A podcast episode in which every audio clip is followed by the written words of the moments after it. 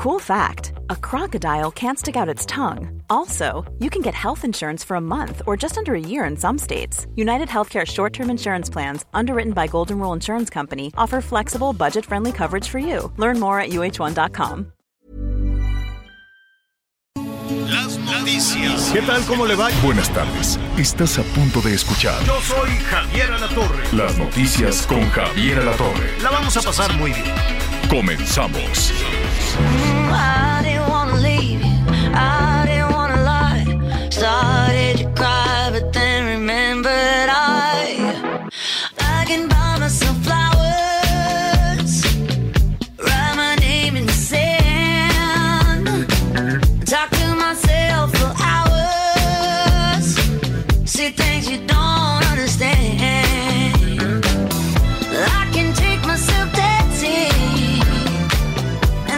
gusto me da saludarlo para iniciar la semana con esta canción. Está buenísima, se llama Flowers. Es la Miley Cyrus. Está, está increíble la, la canción. Apenas lo estuve eh, conociendo.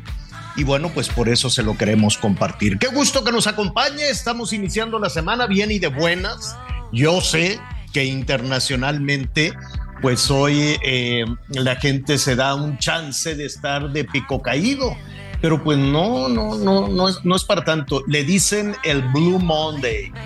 Le dice, dicen, ¿no? Porque hicieron ahí unas, unas mediciones y le encargaron a un científico. Al ratito le voy a platicar con mayor detalle que hiciera esas mediciones de cuál es el día más triste del año y encontraron que era este, ¿no? El eh, tercer lunes de enero, pues era el día más triste del año, que porque la gente todavía estaba con toda la euforia de, de las fiestas. Y mira que en nuestro país las fiestas arrancan desde hace como un mes, ¿no? El Día de las Lupitas y de ahí en adelante el Día de las Lupitas, luego la preposada, luego la posada, luego la Nochebuena, luego la Nochevieja, luego el Día de Reyes. Entonces, pues en medio de toda esa euforia, ¡pum!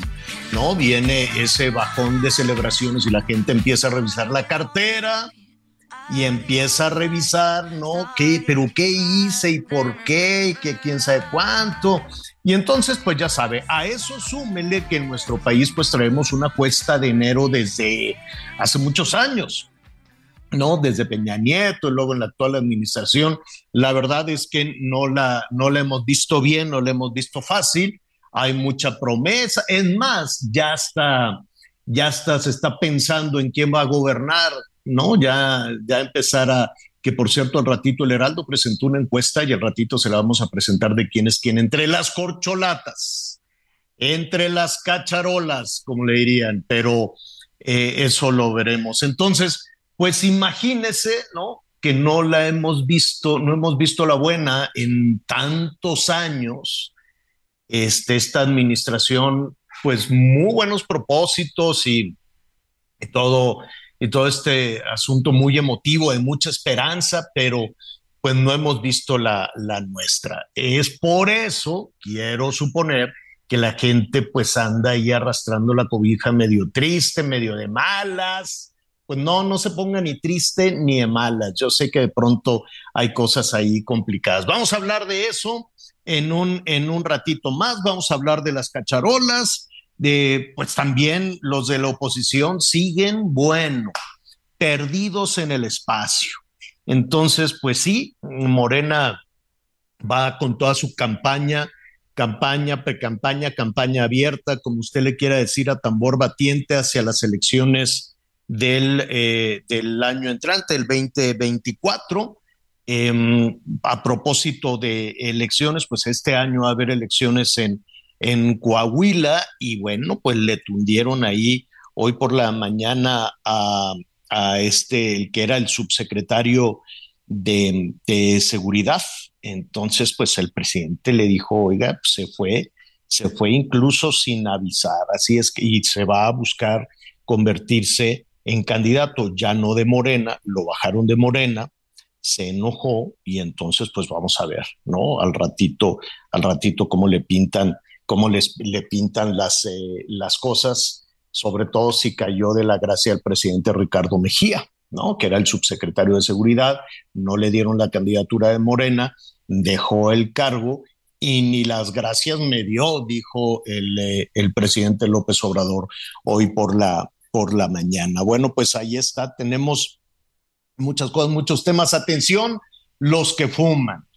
Eh, fíjese que este fin de semana estuve eh, revisando en unas, eh, en, en, la prensa británica decían que México es el país más severo en medidas contra los fumadores. Ya no se va a poder fumar en ningún lado, eh, comprar, tampoco puede haber exhibición de, cigarrillos y la duda es, bueno, pues quienes no fumamos, pues a mí, mientras menos humo, eh, a, a, título personal mejor, pero también a título personal yo defiendo la libertad de las personas que quieran eh, hacer con su salud y con su cuerpo lo que quieran. Entonces, ahí me parece eh, complejo, por decirlo de alguna manera, que sea el gobierno el que decida qué debes de consumir y qué no. Yo soy defensor de la libertad, insisto, no fumo, yo feliz de que no, de, de, no tener humo en muchos espacios, pero no creo que deba de ser el gobierno quien te, quien te diga qué sí debes de hacer y qué no debes de hacer. Entonces hoy entró en vigor este nuevo reglamento de la Ley General para el Control de Tabaco. Entonces, este, pues vamos a ver qué es lo que sucede, si se puede fumar, si no se puede fumar, en dónde se puede fumar. Entiendo que ya en los restaurantes, en los negocios, en las terrazas, en los, en los eh, parques públicos, ¿cómo le van a hacer los que fuman ahí en el Senado? ¿O esto aplica solo a tabaco, pero no a la marihuana? Es pregunta, ya lo, lo vamos a ver, porque pues ahí en el Senado es un fumadero de marihuana. Todo mundo que quiere comprar, está la compraventa de droga y están los espacios para, para fumarlo. Eh, pues yo creo que ya es como muy abierto y, yo no sé si eso es este, eh, pues ahí yo creo que la gente va y se compra su cigarrito, no creo que nada más lleguen con su, con su cigarrito de marihuana. Entonces, todos aquellos que quieran fumar mota, váyanse al Senado de la República, ahí le venden la mota y ahí la puede, la puede fumar. Mire usted cuánto tema tenemos eh, para hoy, así es que, y más lo que se vaya sumando. Entonces, acompáñenos, acompáñenos porque esto se va a poner muy bueno. Me da muchísimo gusto saludar a mis compañeros Miguel Aquino y Anita Lomelí. Miguel. ¿Cómo estás, Javier? Me da mucho gusto saludarte, saludar a todos nuestros amigos. Espero que hayan tenido un excelente inicio de semana. Y bueno, parece, parece que ya en la mayoría de las ciudades de este hermoso país, pues ya las cosas empiezan a regresar a la normalidad. Ya los chavos que estaban pendientes por regresar a la escuela, bueno, pues hoy lo están haciendo en los diferentes niveles, sobre todo en algunas universidades, también en algunas preparatorias. Creo que también por ahí tiene que ver mucho con esto del Blue Monday, sobre todo de que pues ya la actividad regresa, se acabaron las fiestas, bueno, todavía faltan los tamales para el Día de la Candelaria, pero se acabaron las fiestas y a recibir los estados de cuenta de lo que nos gastamos en diciembre y en Navidad. ¿No es así, Anita Lomelí? ¿Cómo estás? Hola, Miguelito Javier, qué gusto saludarlos. Pues iniciando la semana, como ya decía Javier, con mucha información en muchos sentidos y pues sí, este famoso Blue Monday, que además, si quiere ponerse también nostálgico o feliz, ya depende de usted, también hoy es el Día de los Beatles. Así que, este, pues es una combinación extraña. Fíjate que esto de el Blue Monday, el lunes azul, yo no entiendo por qué será el día más triste del año, porque ya de plano, que, se, que entraremos en la cruda después de todo el pachangón, sí, aunque sí, los mexicanos no hemos es. terminado, ¿no? Dicen que es una efeméride que tiene cierta base científica. Correcto.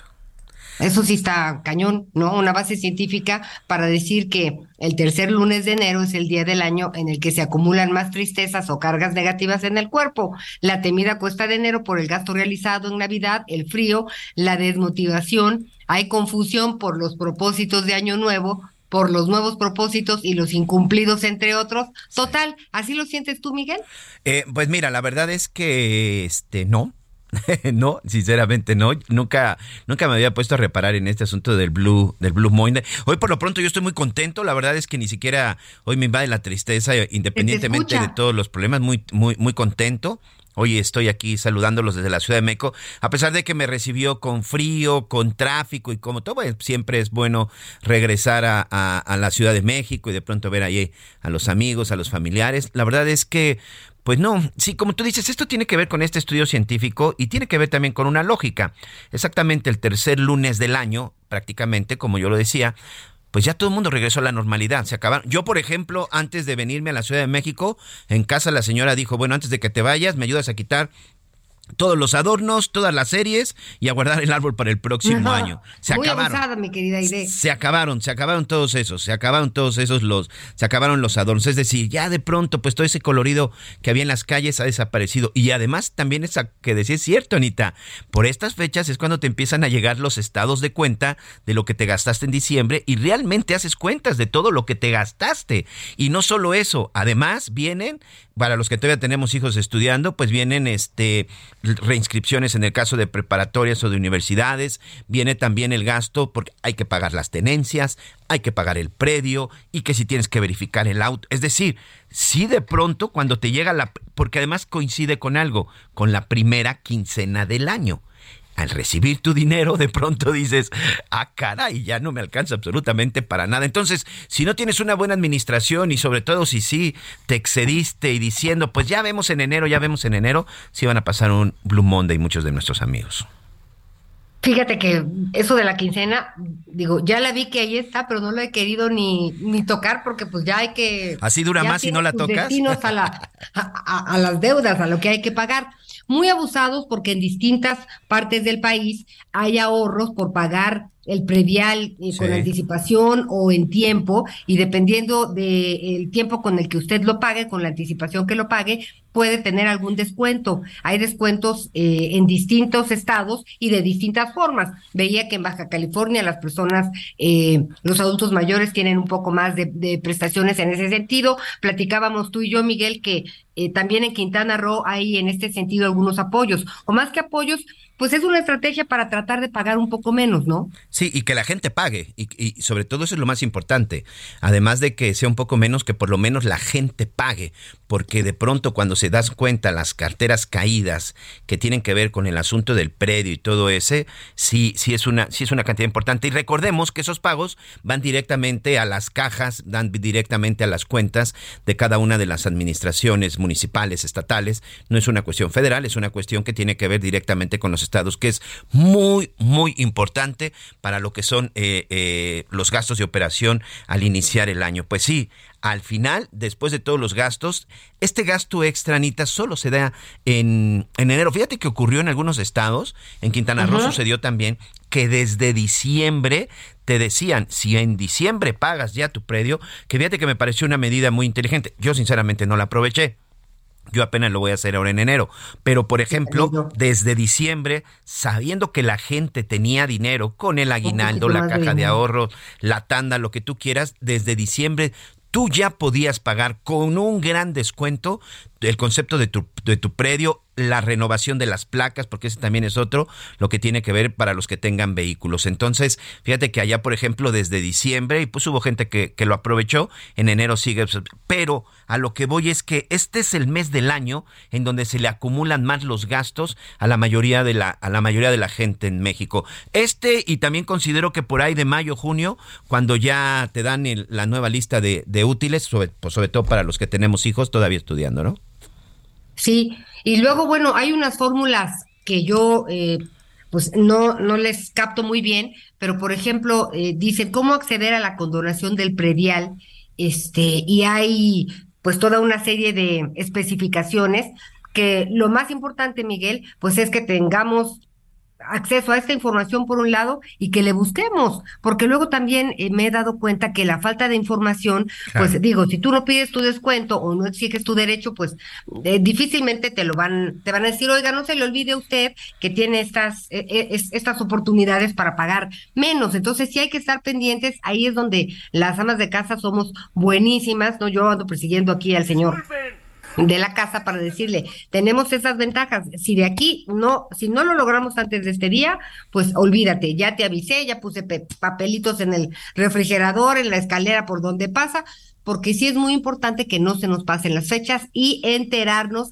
en dónde podemos pues bajarle un poquito a todas estas, estas, estas cuentas que finalmente de una o de otra forma pagaremos. Y que no hay opción, ¿eh? No hay opción. Es como el gasto en la casa, no hay opción, ¿eh? Hay que entrarle, hay que entrarle y sobre todo, bueno, se tiene que pagar. Y bueno, vamos a estar platicando de varias cosas ahorita que tenemos, que estamos hablando precisamente en estos temas, este asunto de lo del cigarro, como yo tengo ya 18 años también que dejé que dejé de fumar y sí yo trato de alejarme de los de los fumadores este no quiero caer nuevamente en esa en esa mala tentación pero bueno al final coincido con Javier cada quien es libre de hacer con su cuerpo lo que quiera pero vaya que este endurecimiento para los fumadores no solamente estará o teniendo de cabeza a la gente que, que, que fuma a los restaurantes. Eh, yo tuve, estuve platicando con algunos restauranteros y están muy preocupados, también en las zonas, en las zonas de los bares están muy preocupados porque dicen que esto, pues sí podrían reducirles de manera importante, por lo menos en lo que la gente entiende, en lo que la gente se adapta, lo que son los ingresos y es un, sinceramente, un sector que todavía no termina, no termina de recuperarse. Pero también vamos a, vamos a ir hasta la zona de Zacatecas, Anita. Oye, por cierto, ahorita que Javier comentaba también de lo de tenemos nuevo, tenemos nuevo, eh, nuevo tripulante, nuevo comandante en la Guardia Nacional, porque el general Bucio se está yendo para atender un nuevo encargo que le ha dejado el presidente de la República, que es quedarse en la Subsecretaría de Seguridad Ciudadana. Desde que se creó esta secretaría, más o menos en la época de todavía de Vicente Fox, cuando estuvo por ahí el doctor Alejandro Gertz Manero y que también estuvo por ahí Eduardo Medina More y después que bueno, pasaron por ahí varios secretarios, es la primera vez que un militar llega a una policía civil, como es el caso de la Secretaría, y que incluso pues estará ocupando este cargo. El general finalmente eh, será el responsable y será el que se estará encargando de toda esta, de toda esta operación después de la renuncia de Ricardo Mejía Bermeja, este Anita. Así es, eh, la verdad es que, pues también ya lo comentaba Javier, yo no me, yo no pensé que Ricardo Mejía, el ex subsecretario que veíamos todos los jueves y otros días en la mañanera, en jueves de cero impunidad, ¿no? Eh, dar ahí sus conferencias, pues de plano abandonar el barco de Morena y, y del presidente Andrés Manuel López Obrador y de la secretaria de Seguridad Rosa Isela, eh, pues por sus aspiraciones personales, que suena muy válido pero también suena como, como a un berrinche. Este, sí, está enojado. no, no, oye, pero ni siquiera llegar al, escritorio de tu jefe y decirle uno más uno son dos y, y cada quien, este, pues sus cubas, con permiso, gracias y hasta la próxima, sí me parece una falta mayúscula de respeto que dice mucho de quién es este personaje, si me lo permiten. O sea, yo no tengo ningún problema en que siguiera eh, siendo subsecretario o ahora eh, pues candidato del PT a la gubernatura de Coahuila.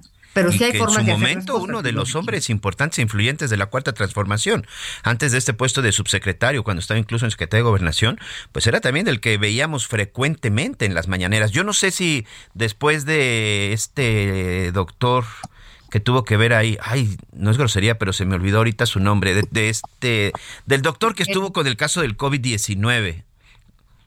Eh, Gatel.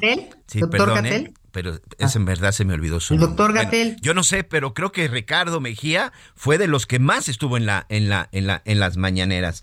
Y, y, se veía que era un hombre cercano, de las confianzas del primero secretario de gobernación, después, o sea, para, para que él estuviera dando estos jueves de ser impunidad, como tú bien dices, este, pues por supuesto que él acordaba y se sentaba con el presidente de la República. Pero sabes que, Anita, independientemente del partido, a mí no me sorprende, así son todos los políticos Todos los políticos del partido que quieran, del partido que quieran y del color que quieran. Yo no conozco un político que ponga por delante el beneficio de una ciudad, de un estado o en este caso de un país que, que, no esté primero sus aspiraciones políticas. Ve lo que está sucediendo en Vamos por México y ya va por México en esta alianza que como lo he dicho para mí es una vacilada. Pero bueno, de eso ya estaremos platicando al rato. Pero normalmente así lo hacen todos. Y lo hacen cuando en México existe un problema de violencia severo. ¿Te parece que vamos antes hasta Zacatecas? Porque otra vez en Zacatecas.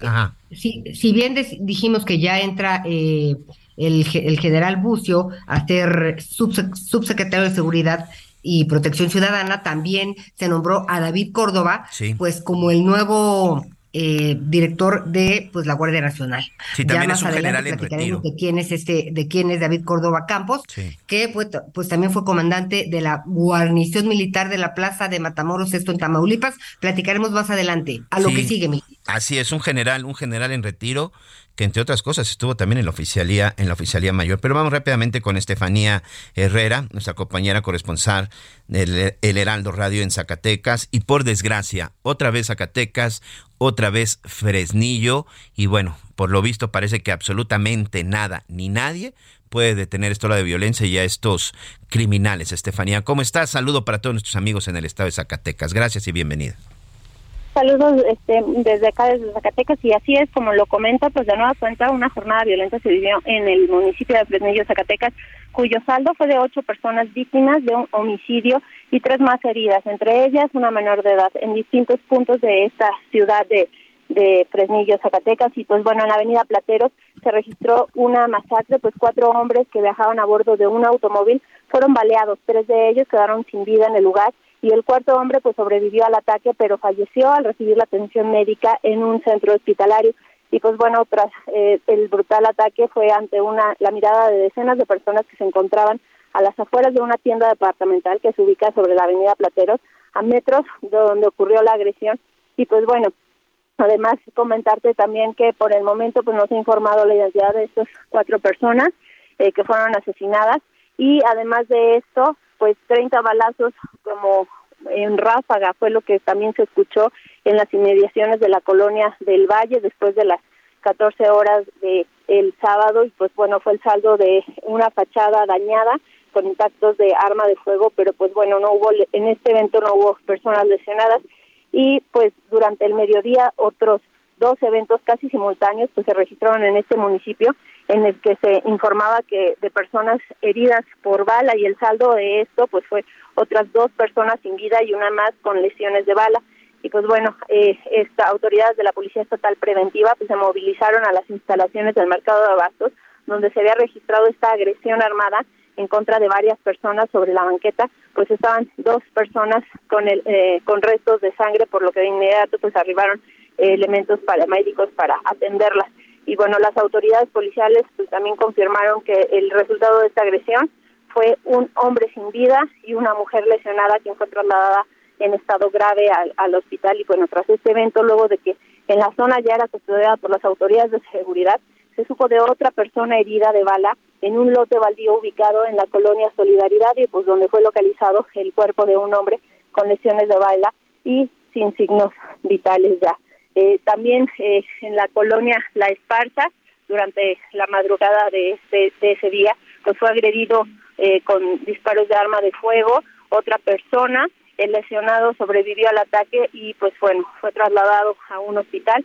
Y bueno, a pesar de, de todos estos incidentes, pues se sigue, sigue sucediendo esto en la entidad zacatecana.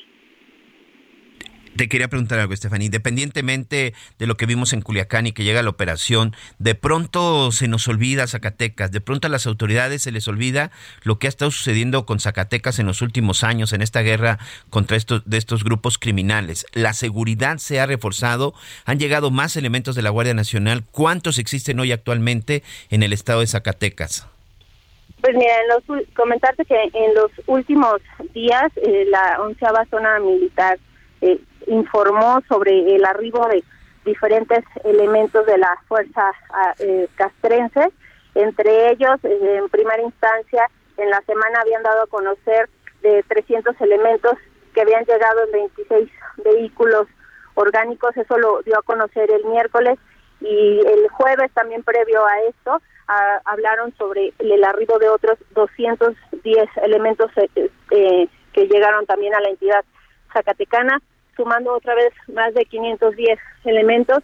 De estos, no. cabe destacar que nos han comentado que, pues, cada vez que arriban elementos a Zacatecas, pues no es que siga la, la suma de elementos, sino que son relevos. Relevando, que son los que se han estado, pero pues bueno, se mantiene eh, las, eh, estos elementos aquí en la entidad. Bueno, pues ya lo vamos a dejarle a los expertos el análisis si han servido o no han servido de algo. Por lo pronto, otros ocho muertos este fin de semana en, solo en la zona de Fresnillo. Abrazo para Zacatecas. Cuídate mucho, Stephanie. Muchas gracias. Gracias, Miguel Ana María. Buenas tardes. Anita. Ay, oye, pues la verdad es que estaba viendo varias, varias encuestas que se realizaron y pues Zacatecas está creo que en el último lugar, el gobernador de Zacatecas evaluados. Este, y mucho tiene que ver con la seguridad, que es el tema principal en la agenda de todo el país, de todas y todos los ciudadanos, es lo que más importa. Pero ¿te parece si hablamos de esta y otras cosas después de una pausa? Vamos a una pausa y ya regresamos con más de las noticias con Javier Alatorre. Conéctate con Javier a través de Twitter, arroba javier-alatorre. Sigue con nosotros. Volvemos con más noticias. Antes que los demás. Todavía hay más información. Continuamos. El mundo de la moda en mueble está en movimiento en Expo Mueble Internacional, la feria líder de muebles y decoración en América Latina. Encuentra lo último en tendencias, diseño y calidad en muebles para el hogar, oficina, jardín, infantil, decoración, entre otros. La cita es del 15 al 18 de febrero en Expo Guadalajara. Regístrate en www.expomuebleinternacional.com.mx. Las noticias en resumen. El presidente Andrés Manuel López Obrador anunció que el general Luis Rodríguez Bucio, excomandante de la Guardia Nacional, será el nuevo subsecretario de Seguridad Pública en sustitución de Ricardo Mejía Verdeja. Este último renunció a su cargo al estar inconforme por la elección de senador del senador Armando Guadiana como candidato al gobierno de Coahuila por Morena. Y a la Guardia Nacional llega como comandante el general Córdoba Campos, Omar Córdoba Campos, quien antes ocupaba el cargo de director técnico de prestaciones de la Sedena. La Fiscalía del Estado de México informó sobre la detención de Fernando Adrián N. por el atropellamiento de un vendedor de tamales el pasado 4 de enero en el municipio de Tlanepantla.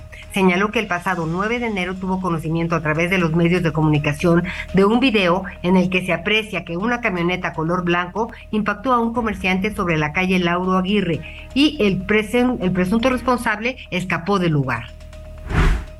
Guillermo del Toro ahora gana Pinocho como mejor película animada en los Critics Choice Awards. Es el segundo premio.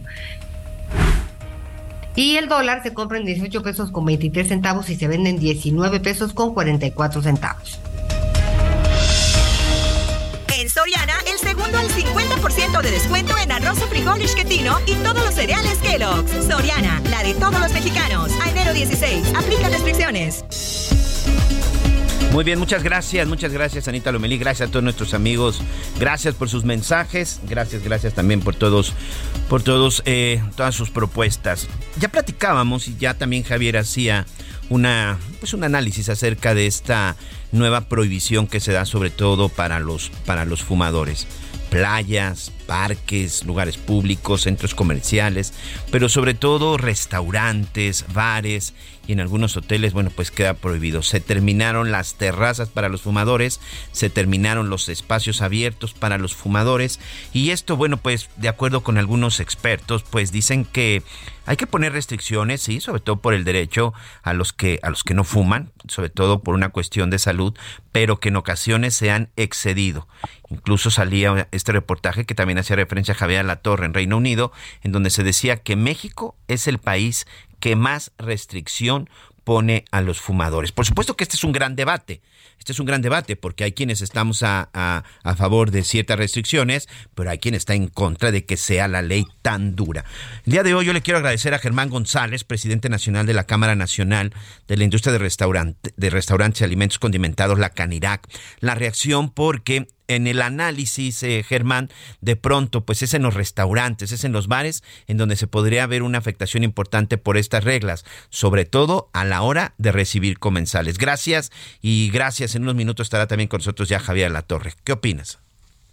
Miguel, muchas gracias por, eh, por el espacio. Ah, quiero darte el contexto de lo que pasó. A ver, eh, hace un año, en febrero del 22, se modificó la ley de la ley de control del tabaco. Ahí los legisladores discutieron básicamente todos los, digamos, todos los asegúnes del, del, del tabaco y de, su comercialización, producción tal.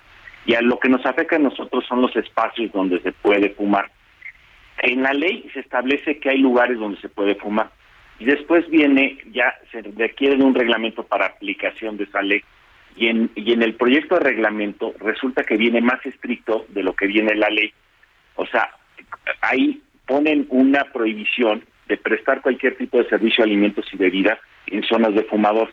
Y entonces, de facto, en ese proyecto, pues eliminaban las zonas. Entonces se abre una consulta, las, las industrias con todos los temas que tenían que ver con el reglamento, nosotros pusimos nuestra, nuestros comentarios, fueron más de 900 comentarios y en el proceso no los tomaron en cuenta ni los ingresaron y en diciembre publican el reglamento exactamente como venía el proyecto. Y ahí el, el, el ejecutivo que es la Secretaría de Salud decide hacer más estricto el reglamento de lo que es la propia ley. Y ahí es donde estamos nosotros protestando porque la discusión de cómo, dónde, cuándo y por qué y si fumas o no fumas y todo esto se debe de dar en el legislativo. Y llega el ejecutivo y de un plomazo legisla y cambia las reglas. Entonces, esto tiene unas afectaciones que primero la ley no las tiene y no esperábamos que se dieran y borra inversiones, buena, el Estado de Derecho, el debido proceso. Hay muchas cosas que lastima eh, como se hicieron las cosas y ese es el fondo de lo que estamos discutiendo. Germán, eh, evidentemente todo estudio, sobre todo, mejor dicho, toda ley y cuando este, este tipo de modificaciones, entendemos que hay un estudio una de las preguntas que te iba a hacer precisamente, ¿qué no los consultaron esta ley? ¿Por qué los agarró tan por sorpresa? Pero bueno, me estás dando ya la respuesta, que sí los habían consultado, pero lamentablemente no le hicieron caso. Pero en los estudios que les presentaron, ¿cuál es el, el pretexto o cuál es el motivo de la autoridad para endurecer esta ley? ¿Ustedes no estaban haciendo valer la regla, es decir, se estaba permitiendo que fumaran en cualquier lado? ¿O por qué se de, de repente se da esta restricción tan severa? Porque no le gustó cómo lo, no les gustó el acuerdo de los legisladores. Entonces, para ellos el, el, fumar es un daño a la salud y nadie nadie en su sano juicio está en contra de acciones para para cuidar la salud y, y que todos estemos mejor. Y por supuesto que que, que está comprobado que el cigarro tiene daños, pero al final es una decisión de adultos, no no no se le estás no, no estás hablando de niños o de adolescentes que hablan, estás hablando de un señor que va a fumar a un lugar público, y que es un, restaurante, y ahí había unas áreas que si tienen unas características físicas, pues se puede permitir con ciertas reglas como venía sucediendo, ¿no? Y perdón que te interrumpa, Germán, pero utilizando el mismo criterio y las mismas palabras de algunos legisladores de que cada quien puede hacer con su cuerpo lo que quiera, fue de donde se basaron y en donde sacaron la conclusión del uso lúdico de la marihuana en donde se en donde de pronto ya lo definieran, es decir, bajo ese mismo criterio autorizan la marihuana, pero con ese criterio echan eh, para atrás lo del cigarrillo. Es no es congruente.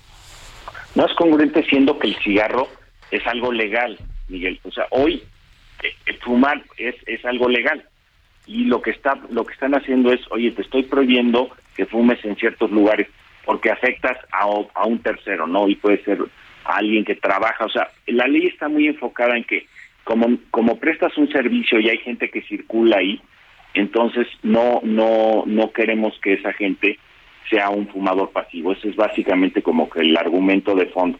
Pero los espacios pues son áreas, o sea, estás hablando de una alberca en un hotel en Cancún, ya no vas a poder fumar, no, si te llevan un, si ahí hay te pueden servir de comer y de beber, ya no puedes fumar. Entonces, se hace prohibitivo y la realidad es que hay muchos negocios y hay muchos espacios donde las condiciones sí permitían fumar sin afectar a terceros.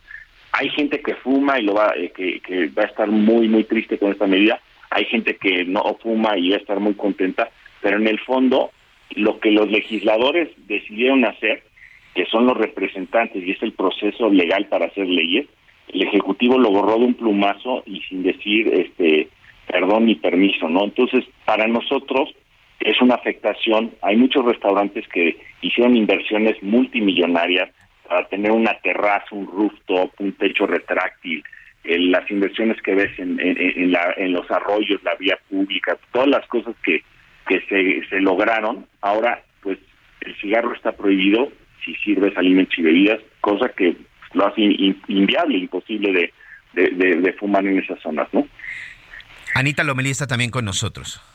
Muchísimas gracias. Pues escuchando, escuchándote, esta ley ante tabaco de entrada cortará según la Concamín, 25% de ingreso a tiendas. Serán 600 mil pymes las que resulten afectadas. Y nada más quiero comentar algo al, margen. Eh, mi hijo, especialista en antros y todo lo que se le parezca, mamá, ya me voy el sábado, sí, mijito, ten cuidado, ¿dónde vas? Y me dice, voy a un lugar nuevo. Y le digo, ¿pero dónde está? Y me dice, mamá, te aviso porque es un sótano nuevo. Y le dije, ¿es una fiesta en un sótano? No, es un lugar, es un sótano nuevo que va a ser para quien quiera fumar, porque ya arriba no se va a poder fumar. Entonces, este tipo de cosas y el mercado negro, pues van a aumentar y ahora imagínate tú a 50, 60 personas fumando en el sótano, porque arriba está prohibido, no los dejan y entonces se encuentran estos lugares clandestinos. Claro que esto va a pasar. Sin duda, o sea, las prohibiciones generan generan mercado negro, las prohibiciones generan trampas, las prohibiciones generan corrupción o sea, cuando están mal aplicados, porque ahorita digo, van, van la, un, un, señor que realmente le interesa fumar, pues va a empezar a presionar porque fumen y nosotros como restauranteros tenemos que hacer valer la ley. Si oye señor, no puede fumar, entonces van a empezar a ver espacios clandestinos donde como el que describes, donde se pueda fumar, donde tengan entradas y, y, nadie sepa que son un lugar donde se presta. Y, y es una desgracia porque si es un lugar al aire libre, ventilado con las condiciones, pues no podría, no afectaría, ¿no? No afecta. Oye, pero ¿y qué les va a pasar? O sea, si dejan un rinconcito para los fumadores, este, aquí, por ejemplo, veo un letrero que dice, apaga tu cigarro puro, pipa o cualquier producto de tabaco y nicotina antes de entrar a este restaurante. Y las denuncias, y hay un teléfono. Los denuncian y que hay multas, hay, cierran, suspenden el... el lo que dice el reglamento es, la primera es un apercibimiento y, la segunda es, es ya una multa con, clausura y puede terminar hasta en un arresto. O sea, nosotros tenemos que hacer, también nos, nos da la responsabilidad de que apliquemos el, reglamento, es decir, oye, no está, señor no está fumando, o, señorita o señor está fumando, no puede fumar, por favor sálgase a la calle, tiene que estar a 10 metros del lugar y ahí puede fumar y cuando termine regresa. Y eso es lo que va a empezar a suceder, que la gente va a salir de los lugares para fumar y va a regresar o pues de plano no va a poder fumar. Y lo el, el grave problema de todo esto pues es que hay muchos negocios que, que hay mucha gente que fumaba cotidianamente, pero también había muchos fumadores sociales que cuando estaban relajados y la chorcha, tomaban una sobremesa en la chorcha, prendían un cigarro y esos pues también se les elimina esta posibilidad y lo van a tener que hacer en casas, en lugares privados, pero ya no vamos a poder hacerlo nosotros. ¿Qué solución Oye, Germán y Miguel, ¿nunca les ha tocado aquel señor eh, que se toma unas copitas de más y entonces le dicen que ya no es posible tal o cual cosa? Y él dice, ¿cómo de que no? Háblale al gerente y dile que venga, o al dueño, así, este, y pues fuman. No, es, sí va a ser una situación muy complicada para, para los restauranteros. ¿Qué es, qué lo que sigue, Germán? Lo que, sigue es buscar la suspensión del acto de, del reglamento, esta medida, y el único camino viable jurídicamente hoy es hacer una demanda de amparo. O sea, los restauranteros que se van afectados, que les interese que se pueda seguir fumando, pues van a tener que ir a decirle a un juez, señor juez, pensamos que se extralimitó eh, el, el, el reglamento, y que esta regla suplementaria, que debería estar subordinada a la ley, pues resulta que está más estricta que la ley y, revíselo usted y por favor suspéndame esta, esta, la aplicación de esta ley. los jueces lo van a estudiar y van a tener que, que, que, juzgar y van a tener que definir eh, pues conforme a derecho y si lo ven razonable te van a dar la suspensión del acto y en ese momento ese lugar individual va a tener un amparo y se va a poder fumar en ese lugar y ese va a ser, bueno, en ese lugar bajo las condiciones eh, físicas que establece la ley, ¿no? La ley que hoy existe, ¿no? Y incluso también los propios fumadores podrían solicitar un amparo. Aquí precisamente este, nuestra compañera Imina, aquí en Heraldo Radio, me recuerda, dice, lo que la Corte determinó en aquel entonces con la marihuana fue el derecho al libre desarrollo, a la personalidad. Ese fue el criterio para decir si la, la gente quiere fumar marihuana, que fume marihuana. Sí es posible, Miguel, tiene toda la razón tu compañera. O sea, una, un individuo puede ir, pedir y ir con su amparo y por todo el por todo el país y, cuando le digan no, no, no puede fumar, aquí estoy amparado y sí lo podría hacer como individuo. Y además de que ya es un criterio que existe en la Suprema Corte de Justicia, pues se viene, se viene, insisto, las leyes, pues son importantes las leyes para la, democracia y, vivir en un Estado de Derecho, pero también pues no se puede extralimitar, sobre todo cuando son leyes que no sé si este es el caso, este Germán, cuando son leyes que pueden afectar a terceros o directamente el empleo, porque ese es uno de los riesgos que podrían tener, ¿no? Sí, ya lo ya lo dijo Anita, o sea, el, los, las tienditas pues dependen mucho de la venta y pues, ahora lo vas a tener que esconder y solo tiene una lista. Esa es una afectación, pero para nosotros, pues los establecimientos, y sabes que nos preocupa mucho, pues las propinas, la gente, ahí, ahí tenemos los chicas y los chicos que trabajan en, en los restaurantes, pues al ver menos frecuencia en las visitas, porque la gente ya no puede fumar, pues también se van a ver mermados sus ingresos y bueno, pues es un deterioro un detrimento económico que es parte de lo que estamos argumentando en nuestras demandas de amparo. Muy bien, bueno, pues vamos a estar muy pendientes. Germán González, presidente nacional de la CANIRAC, de la Cámara Nacional de la Industria de Restaurantes y Alimentos Condimentados, estamos platicando con ustedes y sobre todo, bueno, pues para saber cómo va a terminar. Por lo pronto, amigos, a partir de hoy, en muchos lugares está prohibido fumar. Revisen si dice área libre de tabaco, significa que usted no puede encender su cigarrillo o cualquier producto de esta naturaleza. Muchas gracias, Germán. Muchísimas gracias por el tiempo y un abrazo con mucho cariño. Muchas gracias y bueno, tenemos más información con nuestra compañera Mónica Reyes. Hola amigos del Heraldo Radio, qué gusto saludarlos. Yo les pido que pongan mucha atención. Ustedes saben que actualmente el contagio por vías respiratorias por los diversos virus está elevadísimo. Todo mundo, o al menos los que conocemos, tienen tos, gripa o lo peor, COVID. Si usted quiere protegerse de estos contagios, esta información le va a interesar, porque está con nosotros Arisbet Chávez, representante de Tratamientos Politécnico, para platicarnos del original, ¿eh? Factor de transferencia.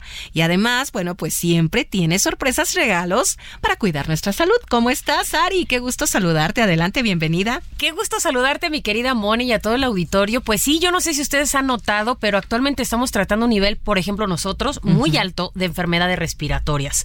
Iniciamos este 2023 con muchos pacientes con tos, con gripa, influenza. Influenza, mi querida Moni, hay que tener mucho cuidado en este tema. Y bronquitis, y bueno, como tú dices, COVID-19 que todavía sigue presente con nosotros. Por eso es muy importante que usted tenga unas defensas elevadas para que pueda salir a la calle pues con tranquilidad de que no te vas a contagiar. Porque tenemos que salir. Claro. O sea, ya no nos podemos quedar en casa, ¿no?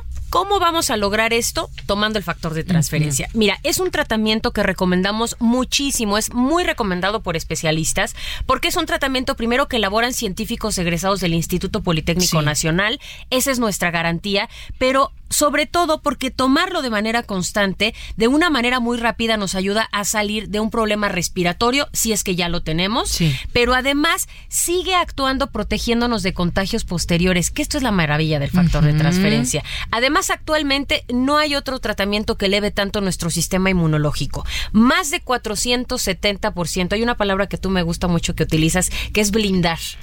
sí, nos blindamos. Blinda tu cuerpo. Esto quiere decir que aunque tú estés en contacto con virus, con bacterias, con hongos, incluso con células enfermas que ya tengas presente en tu cuerpo, el factor de transferencia te brinda la capacidad de destruirlas. Esto es una maravilla porque vemos resultados sorprendentes a lo largo ya de más de 20 años con pacientes no solamente de enfermedades respiratorias que funciona muy bien, somos el tratamiento número uno, sino además con pacientes con cáncer, con lupus, con diabetes, esclerosis múltiple, artritis reumatoide, VIH. Son más de 150 enfermedades con resultados garantizados garantizados de un 99% de efectividad y todos nuestros pacientes mejoran desde la primera semana.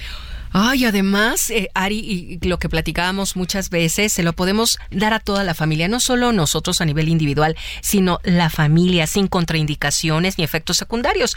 Yo los invito a que cuiden a su familia dando factor de transferencia, pero Además, nos van a proteger de los contagios, pero además, Ari tiene una buena promoción, ¿verdad? Muy buena, muy buena. Tienen que comunicarse en este momento al 55 56 49 44 44. Le digo una cosa, marque y apártelo porque siempre vuelan estos paquetes. 55 56 49 44 44. Va a obtener un paquete muy especial de 50 dosis de factor de transferencia que vienen hoy a un precio de verdad muy económico, muy bajo, que alcanza ya para toda la familia. Y además traigo regalos porque le vamos a incluir un reloj inteligente con pantalla touch para que revise redes sociales, mensajes, llamadas, trae oxímetro, juegos, más de 30 funciones y además hoy se puede ganar un regalo espectacular que es una bocina Bluetooth con entrada USB que está padrísima y se la vamos a enviar gratis en su paquete.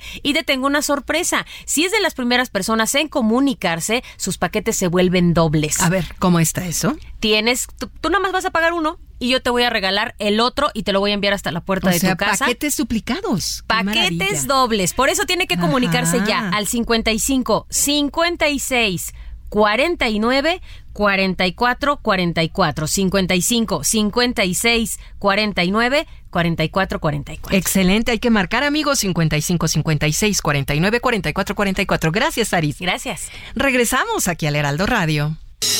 Muy bien, muchas gracias, muchas gracias, Mónica.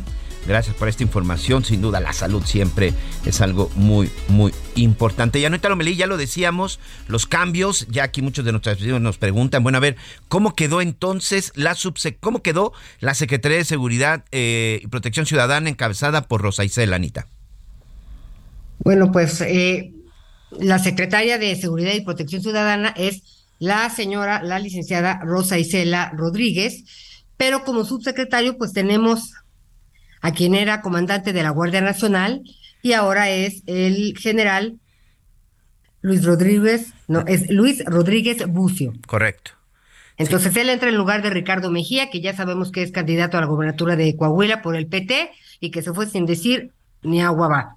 Y entra la Guardia Nacional, eh, quien ya comentabas que era eh, general en retiro, el general Córdoba Campos, que ocupaba este cargo de director técnico de prestaciones del Instituto de Seguridad Social para las Fuerzas Armadas y también fue oficial mayor de la Secretaría de la Defensa. Este, y pues bueno, él será ahora el comandante de la Guardia Nacional. Sí, una Guardia Nacional que cada vez está teniendo más responsabilidades. Ya veíamos su llegada al metro de la Ciudad de México, el desplazamiento que está teniendo en varias entidades. Y hoy también el propio secretario de la Defensa Nacional, el general Luis Crescencio Sandoval, anunciaba que en el tren Maya también va a ser vigilado y cuidado por aire y tierra por elementos de la Guardia Nacional y también por elementos de la Fuerza Aérea Mexicana. Insisto, ¿eh? Una Guardia Nacional que cada vez está teniendo más responsabilidades. Recordemos que la Guardia Nacional surge después de la desaparición de la Policía Federal. No quiero decir unificación, porque a todos los civiles los corrieron y únicamente se quedaron con todos los que tenían que ver con una estructura militar. Hoy la Guardia Nacional es la que está patrullando muchas de las calles, Hoy la Guardia Nacional es la que está patrullando muchas de nuestras carreteras y ahora pues también encargándose en el metro y próximamente en el tren Maya. Pues bienvenido el general David Córdoba Campos, un general en retiro, un hombre también con mucha experiencia y los militares siguen avanzando en el gabinete de seguridad, Anita. Mira, lo que tiene que ser es que haya resultados. Me parece que eso es, de, su avance es innegable, ¿no? También están construyendo el aeropuerto de Tulum y pues ya sabemos que algunos tramos del tren Maya este, como hicieron el, el AIFA, el Aeropuerto Internacional Felipe Ángeles, pues lo que necesitamos es resultados, porque te decía que de las distintas encuestas que salieron hoy, hoy por la mañana, pues cuando le preguntas a la gente cuál es su principal preocupación, pues tiene que ver con la seguridad. Claro. Oye, Miguel, ¿y qué dices tú? Eh, Guillermo del Toro ya se llevó los Globos de Oro y también pues ayer a, a la mejor película animada y también ayer, como decíamos, los Critics Choice Awards. ¿Crees que va, a, Sí, va, claro. por, va por la puerta grande al Oscar? La, los expertos y los que saben dicen que son las antesalas para ganarte el Oscar, sin duda, sin duda. Yo ya más o menos estuve revisando y no quiero que me gane el nacionalismo.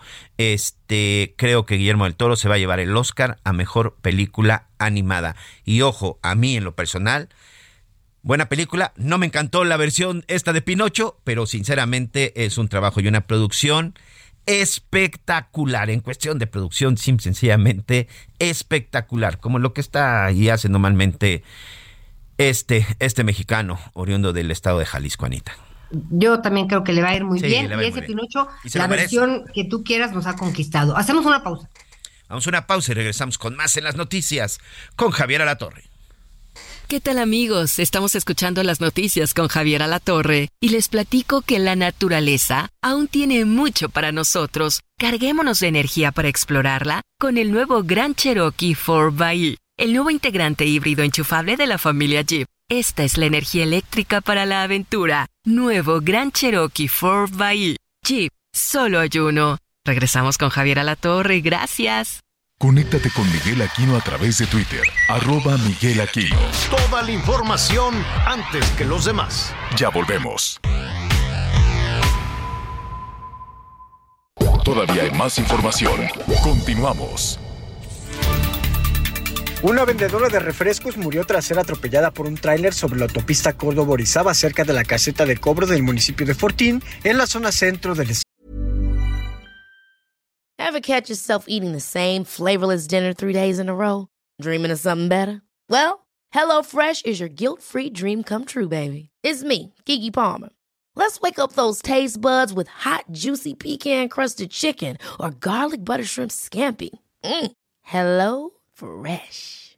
Stop dreaming of all the delicious possibilities and dig in at HelloFresh.com. Let's get this dinner party started.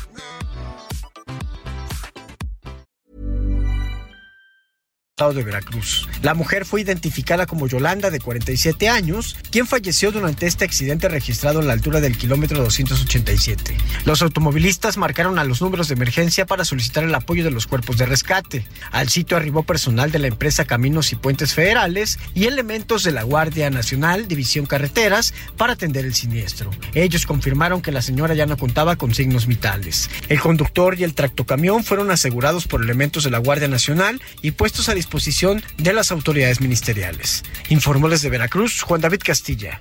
En Celaya, la autoridad municipal rompió el diálogo y generó la intimidación, represión y golpes y detención de al menos 10 ciudadanos. Así lo denunciaron integrantes del Comité de Agua de la comunidad de Rincón de Tamayo. Mientras que la autoridad acusó un supuesto grupo de choque que generó el enfrentamiento, los ciudadanos acusaron al presidente municipal Javier Mendoza de enviar a los policías a reprimirlos. En entrevista y con la petición de no emitir su nombre por seguridad, los ciudadanos de Rincón de Tamayo denunciaron que los hechos se derivaron por la oposición a que la Junta Municipal de Agua Potable y Alcantarillado, Jumapa, administre el servicio de agua potable. La situación se desbordó luego de varios meses tratándose en mesas de diálogo con representantes del ayuntamiento. Se detalló que fueron al menos 10 personas las agredidas, dos de las cuales consideran pueden estar en estado grave, ya que no se les permitió verlas, además de que agredieron a varios menores de edad. Resaltaron que hubo comunicación de las autoridades con quien se tenía el diálogo, pero esta fue tarde, pues ocurrió cuando ya había suscitado las agresiones, por lo que consideran ya no se tendrá un diálogo y además se interpondrán denuncias ante derechos humanos y denuncias penales. Desde Guanajuato para el Heraldo Radio, Gabriela Montejano.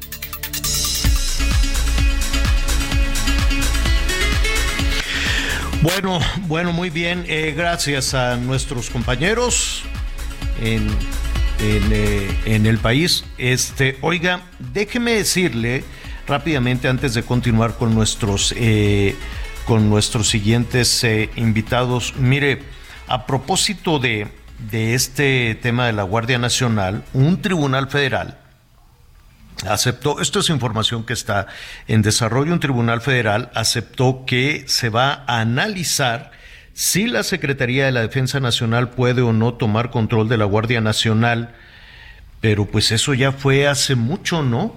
El ejército, pues entiendo que tiene este control de la Guardia Nacional desde hace ya pues un, un, un, eh, un buen rato, o sea, pues para, para empezar, está militarizada. Hay generales, hay militares uh -huh. al frente y todos sus integrantes son egresados de las Fuerzas Armadas, señor. Exactamente. Pero desde agosto. Exactamente. Desde que se creó. Sí. No, pero sí, desde sí, agosto sí. pasó a ser eh, pues parte de la de Sedena.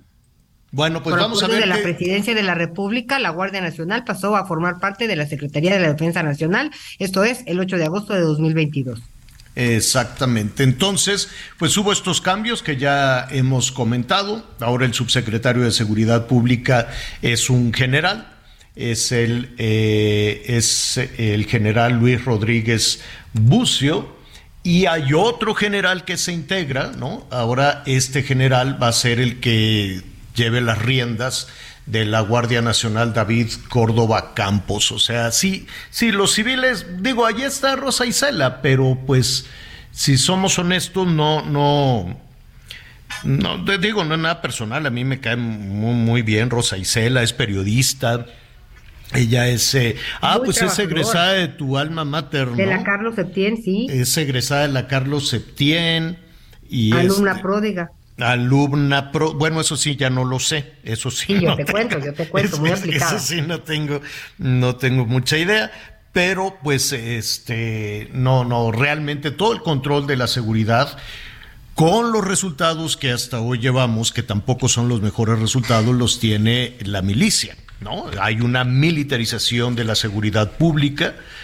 eh, y la, la verdad es que los números, los números no han sido muy buenos así rápidamente y abuelo de pájaro. Yo le diría que tenemos el mayor número de homicidios en el país desde hace cuántas administraciones, Miguel. Pues mira, si empezamos con la administración de, de Felipe Calderón, pues te podría decir que a partir de la de, de Felipe Calderón, hoy estamos ya en una cifra de 140 mil, cuando Calderón en seis años cerró con 120 mil, por supuesto cifras también vergonzosas y, y- y nada para el orgullo, y eh, Enrique Peña Nieto cerró con 150 mil en seis años, pero ahorita ya en cuatro llevan 140 mil, los que saben dicen que podríamos llegar por ahí cerquita de los 200 mil muertos para esta administración, Javier. 144.123 homicidios. Son 20, 24 mil más que con Calderón, ¿no? Y decimos Calderón, evidentemente Peña Nieto tuvo muchísimo más, pero como toda la medición y toda la referencia en cualquier cosa se compara con con hace mucho tiempo, con lo de Calderón, bueno, pues por eso también lo, lo estamos haciendo de, de, ese, de esa manera. Bueno, muy bien, esa es información que está en eh, desarrollo, así es que veremos qué es lo que decide el... em, ¿Qué es lo que decía este tribunal? Oiga, pues bueno, nada, ya están levantando la mano los candidatos, ¿no? Está toda la polémica con Coahuila, toda la, la polémica respecto a los procesos que tienen en Morena para elegir a su candidato.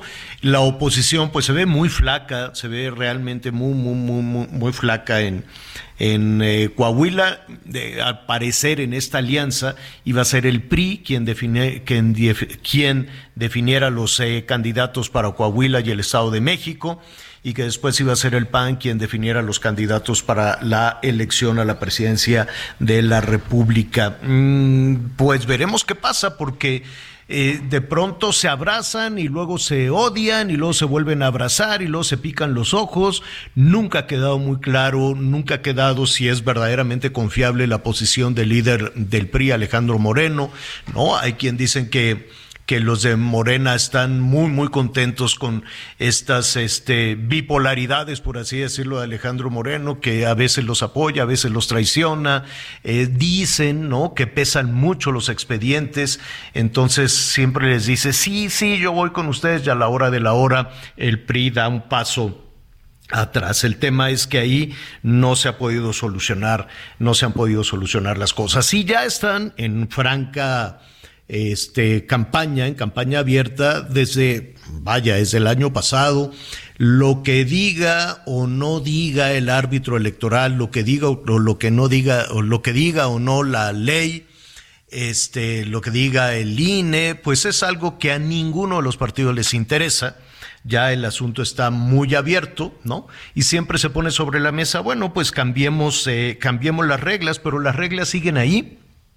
Y no hay ningún tipo de sanción. Vaya, no hay temor de, de que te puedas, este, de que te puedan sancionar en ninguna cuestión, ni en las declaraciones, ni en el espionaje, ni en los actos anticipados de campaña, ni en poner espectaculares, ni en, en, nada, ¿no? Tampoco en los gastos, eh, quién paga, de dónde sale, de dónde sale el dinero, te puedes promocionar, no te puedes promocionar.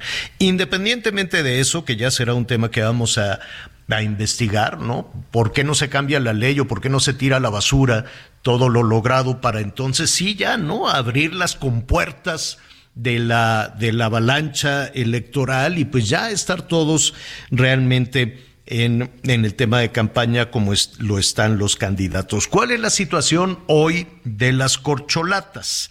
Pues mire, le recomiendo que este revise El Heraldo en su edición impresa y también en su portal porque tiene este información pues muy interesante respecto a el quién es quién, ¿no?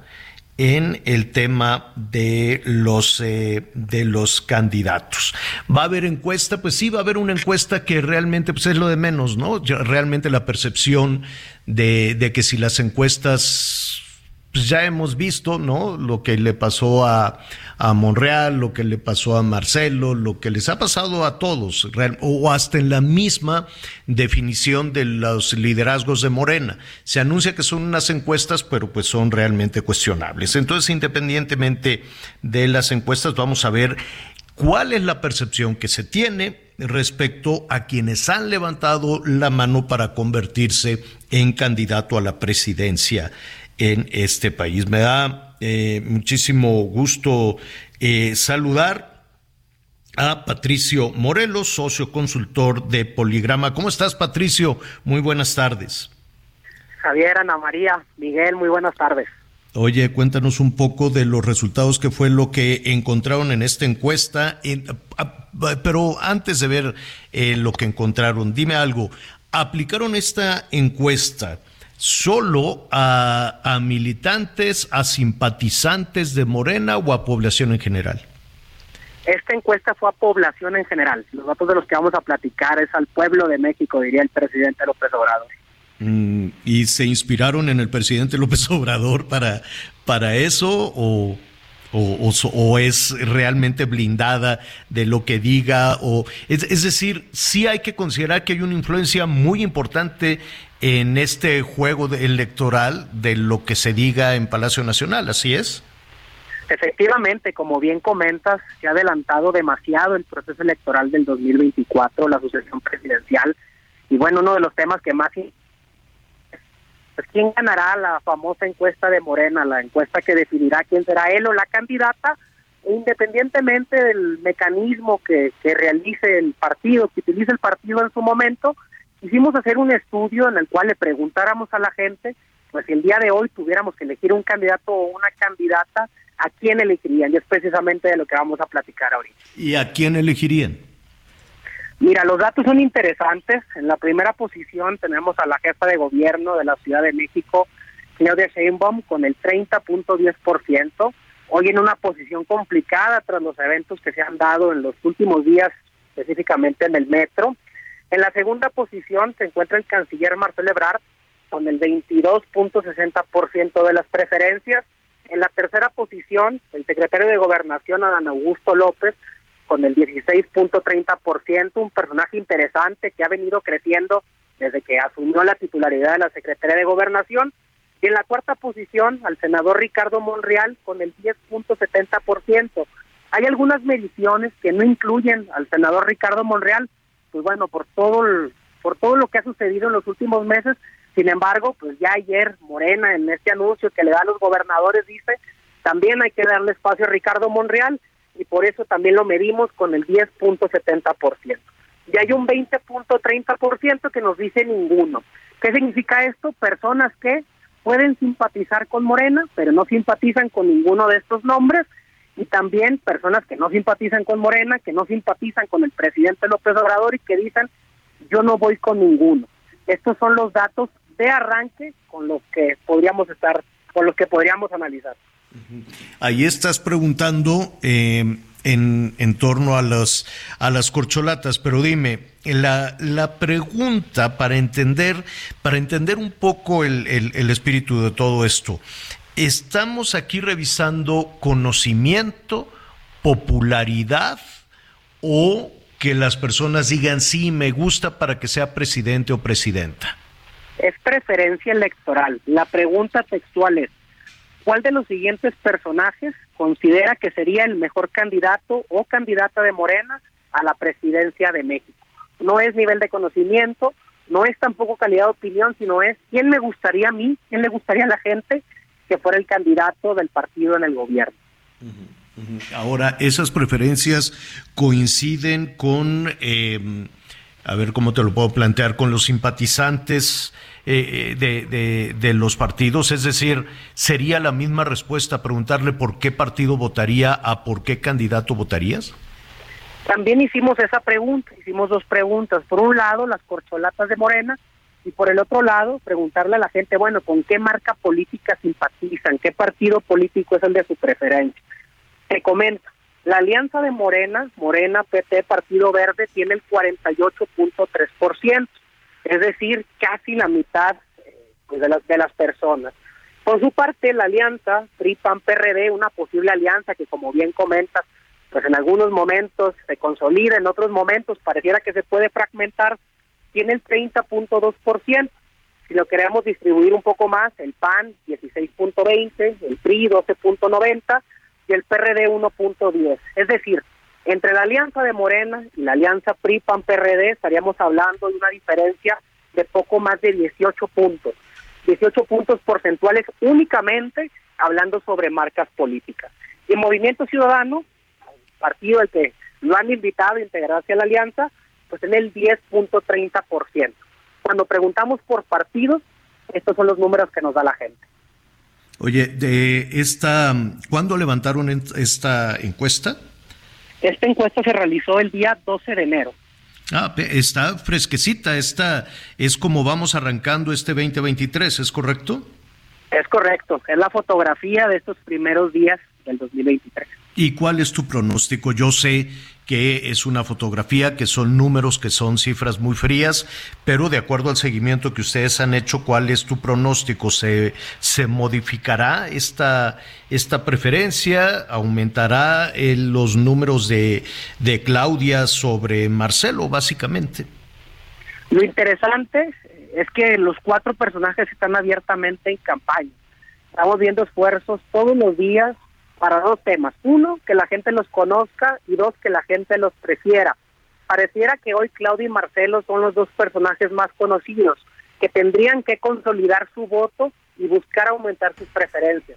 Por su parte, el secretario de Gobernación, que entra a la palestra nacional hace poco más de un año, que lo conozca más gente y tratar de seguir exponenciando esta tendencia al alza.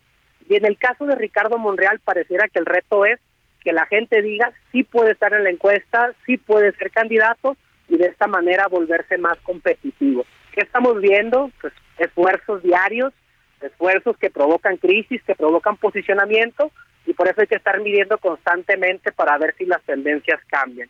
Y ver también si este voto que pareciera ser fiel al presidente López Obrador pudiera ser también fiel a otro personaje.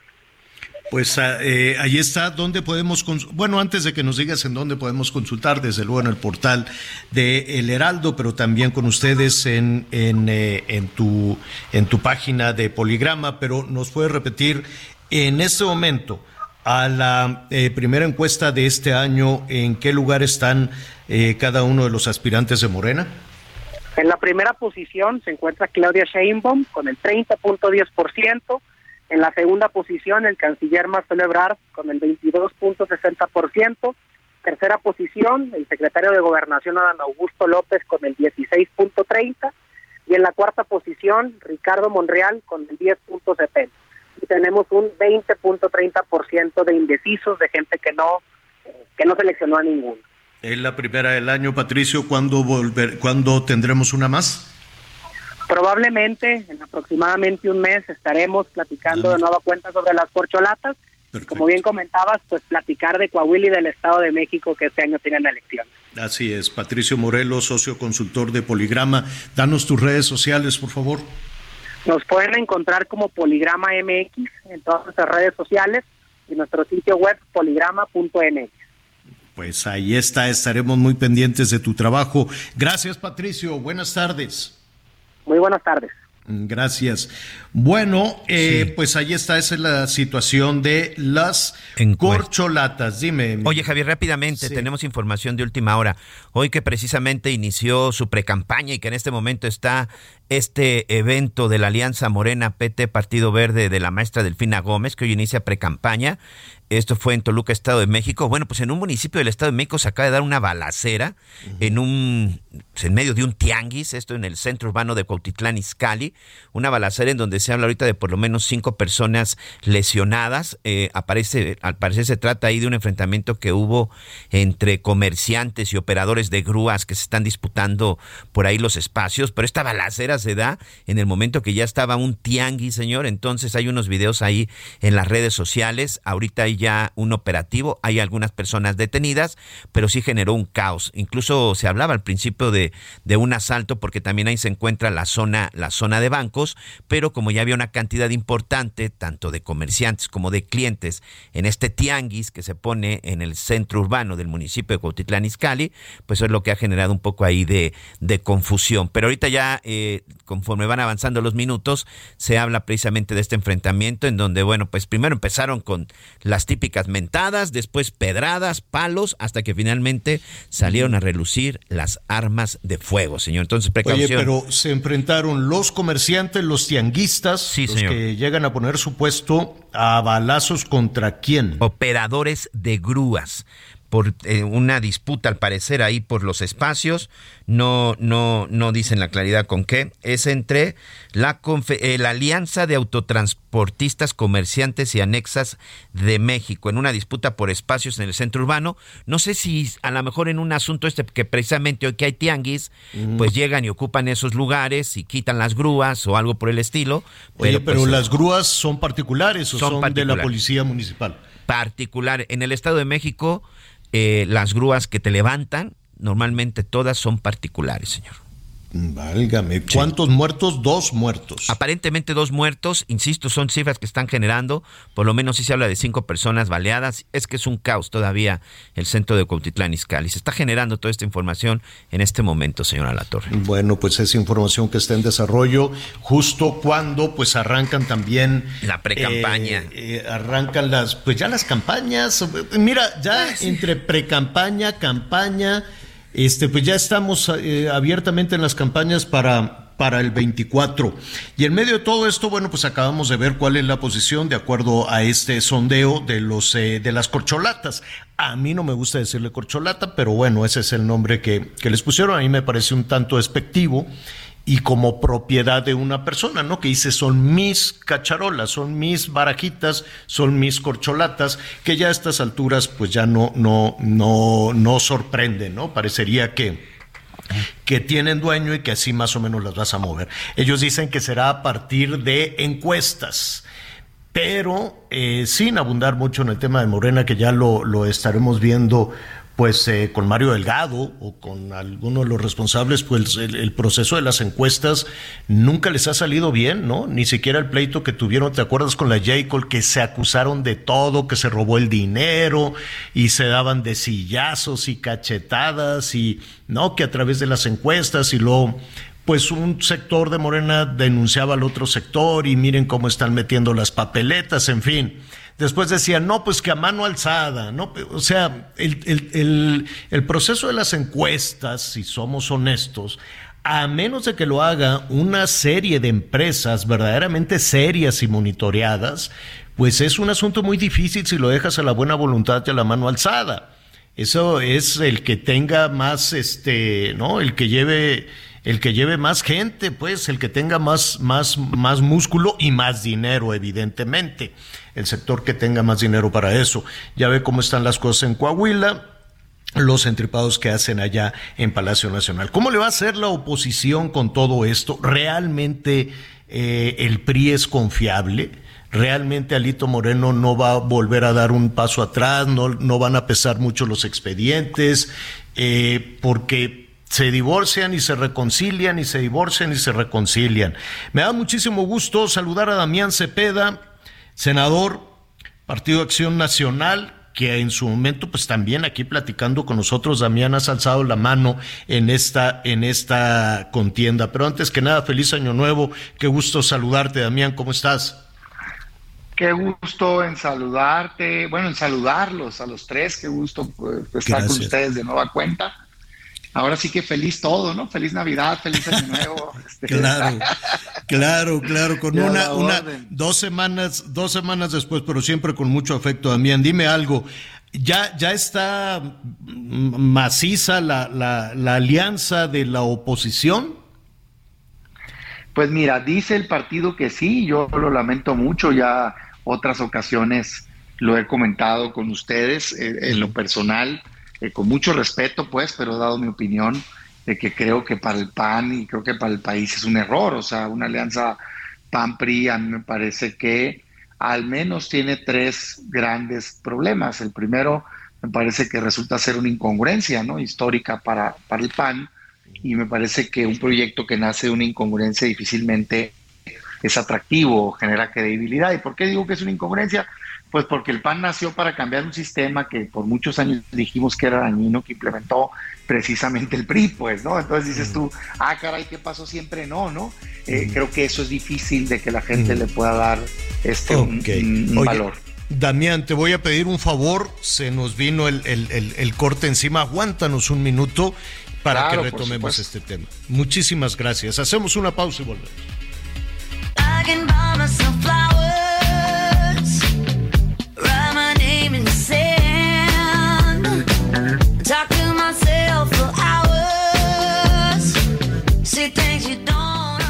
Conéctate con Ana María a través de Twitter, arroba Anita Lomelí. Sigue con nosotros. Volvemos con más noticias. Antes que los demás. Las noticias en resumen. Todavía hay más información. Continuamos. En Soriana, el segundo al 50% de descuento en salchichas de pavo food, Swan o San Rafael en paquete. Soriana, la de todos los mexicanos. A enero 16, aplica restricciones. Estamos platicando con el senador Damián Cepeda a propósito de esta alianza Va por México. Damián, gracias por, por, mantenerte en, en, la línea. Dime algo entonces, eh, independientemente aquí lo hemos comentado, ¿no? De, de, todas las, eh, las situaciones o los recovecos para fortalecer esa alianza, ¿es un hecho o todavía no? qué podemos decir de esta alianza?